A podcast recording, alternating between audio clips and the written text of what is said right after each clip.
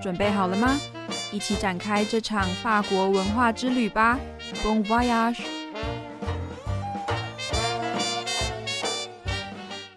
咕咕 les amis，欢迎收听今天的 podcast 节目，我是 Melissa。好的，首先不免俗的和大家介绍一下我们的节目——法国文化之旅。在这个节目里面呢，我们会用中法双语的方式来介绍法国的非物质文化遗产，让大家轻松学法语，也能了解更多法国文化哦。好，那我们今天的主题就是 l'équitation de tradition française。équitation 就是马术的意思，tradition 传统，française 是法国的，所以我们今天的主题就是法国传统马术啦。首先跟大家分享一下为什么我想做这个主题哦。其实是因为我小时候有去过，就是你知道台中有一些传统的马场，像休闲农场那种可以体验马术课程。当时我大概才十岁左右，就是跟着爸妈假日的时候出去玩这样，所以我就体验这个骑马的活动，真是超级有趣。当时就觉得骑马实在是非常特别的一个生活体验呢，但其实是很表面的印象啦。结果现在才发现，原来法国有这个超级酷的文化保存，所以这次决定跟大家分享一下这个有趣的主题。OK，那废话不多说，切入正题。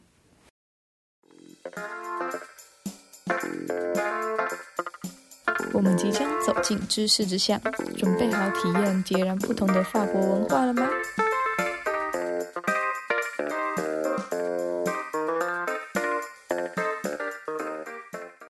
首先，我们来谈谈法国马术的形成背景。好了，它其实源自于文艺复兴时期的意大利马术学院。有一位法国人，他叫做 Antoine de p r i v i n e l 是一个十六世纪非常伟大的马术大师。他年轻的时候啊，到意大利学习马术，然后结束他的学习之旅以后，回到法国教贵族骑马。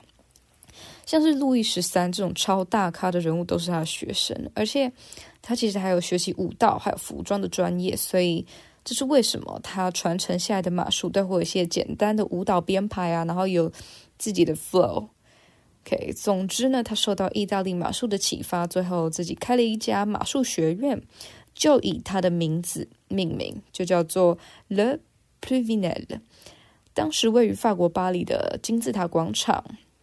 从那个时候开始，法国传统马术就越来越受到重视。这样，到底为什么过去很多欧洲国家都很盛行这个运动，然后会被法国拿去申请成非物质文化遗产？我看了很多资料之后，发现一些很有趣的点哦，让我认为法国传统马术真的很有保留还有发扬光大的价值。诶，嗯，例如我有看到有些资料里面写。不同于以往对于马的打骂教育，就是很严肃的那种教学风格。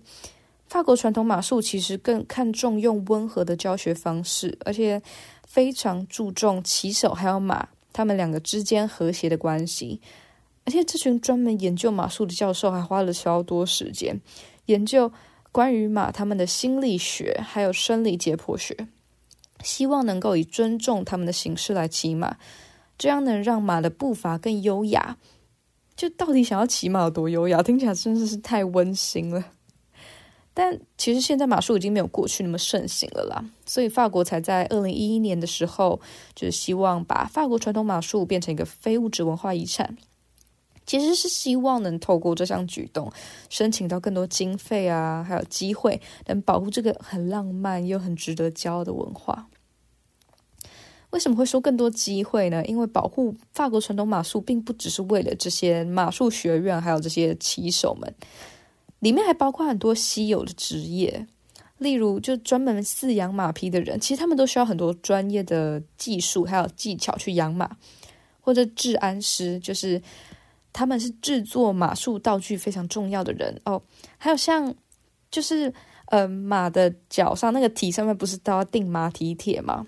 就是帮忙马儿们制作鞋子的鞋匠们也是超级重要而且非常稀少的人才，其实全部都是很重要的文化资产。这样，OK，那接下来我可以介绍一个在法国非常有名的一群人，他们叫做 Noir g a t r e 翻译过来就是黑骑士。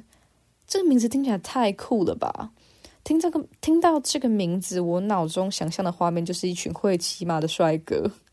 嗯，其实呢，他们是一群法国的精英骑手，在法国的索米尔，一个法国西部的城市，那里有一间黑骑士马术学校。嗯，他们不只是学校啦，他们还有博物馆，博物馆的名字就叫做 Musée de la Cavalerie。他们还有公开的表演呢，还有国际马术赛事可以看，真的是一个大人小孩皆宜的活动诶，我看到表演影片，真的觉得超级精彩，很推荐大家可以上网找找资讯啊，或是真的去当地旅游看看哦。OK，介绍了这么多，相信大家有更了解这个有趣又优雅的文化。那接下来是法文版本的介绍，内容会和刚刚的差不多，让你可以顺便训练一下法文听力啦，或是以后认识法国的朋友，还能拿这个话题出来聊聊天，真的是一箭双雕，好不好？好的，那就开始吧。C'est parti. Rue du savoir. Apprenons à connaître les différentes cultures françaises. L'éducation traditionnelle française. issu de l'école italienne d'équitation de la Renaissance, a été grandement influencé par un maître équestre français du XVIe siècle, Antoine de Pluvinel. Après avoir étudié l'équitation en Italie dans sa jeunesse, il est retourné en France pour enseigner l'art de monter à cheval à la. Comptant parmi ses élèves des personnages illustres tels que Louis XIII, Pluvinel avait également des compétences en danse et en habillement, ce qui expliquait l'élément de danse présentant son enseignement équestre. Inspiré par l'équitation italienne, il a fondé sa propre académie équestre appelée le Pluvinel sur la place de la Biami à Paris, marquant le début de la reconnaissance croissante de l'équitation traditionnelle française. Alors, pour ces pratiques, autrefois répandues dans de nombreux pays européens, a-t-elle été proposée par la France pour être inscrite au patrimoine culturel et matériel? Après avoir examiné diverses informations, il est apparu que l'équitation traditionnelle française mérite d'être préservée et promue. Contrairement aux méthodes strictes de dressage et gestes du passé, L'équitation traditionnelle française privilégie une approche d'enseignement douce, mais dans sens sur l'harmonie entre le cavalier et le cheval. Les professeurs spécialisés dans ces disciplines ont également consacré du temps à la psychologie et à l'anatomie du cheval, cherchant à monter de manière respectueuse et élégante. Bien que l'équitation ne soit plus aussi populaire de nos jours, la France propose en 2011 l'inscription de l'équitation traditionnelle française au patrimoine culturel immatériel, avec l'espoir d'obtenir davantage de financement d'opportunités pour protéger ces cultures romantiques et fières. Pourquoi divulguer davantage d'opportunités? Parce que la préservation de la traditionnelle française concerne non seulement les académies écrestes et les cavaliers, mais aussi de nombreux métiers rares tels que les, euh, les éleveurs euh, de chevaux spécialisés et les celliers, des acteurs clés dans la fabrication d'équipements écrestes. Il y a également des artisans spécialisés dans la confection de chaussures euh, exclusives pour les cheveux, tout contribue à la richesse culturelle. Et ensuite, je peux vous présenter un groupe très célèbre en France appelé Noir 4 en entendant ce nom, dans mon esprit, euh, j'imagine un groupe de beaux jeunes hommes qui savent montrer à cheval. Ce nom sont vraiment cool, n'est-ce pas? En réalité, il s'agit d'un groupe d'élite de cavaliers français situé à Saumur, dans l'ouest de la France. Ils ne sont pas seulement une école, mais possèdent également un musée et participent à des performances publiques et des événements équestres internationaux c'est une activité adaptée à tous les âges, des plus jeunes aux plus âgés. Les performances que j'ai vues étaient vraiment passionnantes. Je vous recommande de rechercher des informations en ligne ou même de visiter le lieu lors d'un voyage local. 法文小教室，法文小教室，法文小教室。哎哎哎，快点把笔记本拿出来，我们要开始上课了啦！ 的法文小教室呢，主要是让你可以直接把今天学到的句子运用在跟朋友的聊天里面。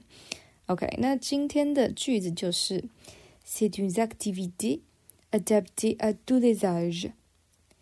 C'est une activité adaptée à tous les âges. 这是一个老少咸宜的活动。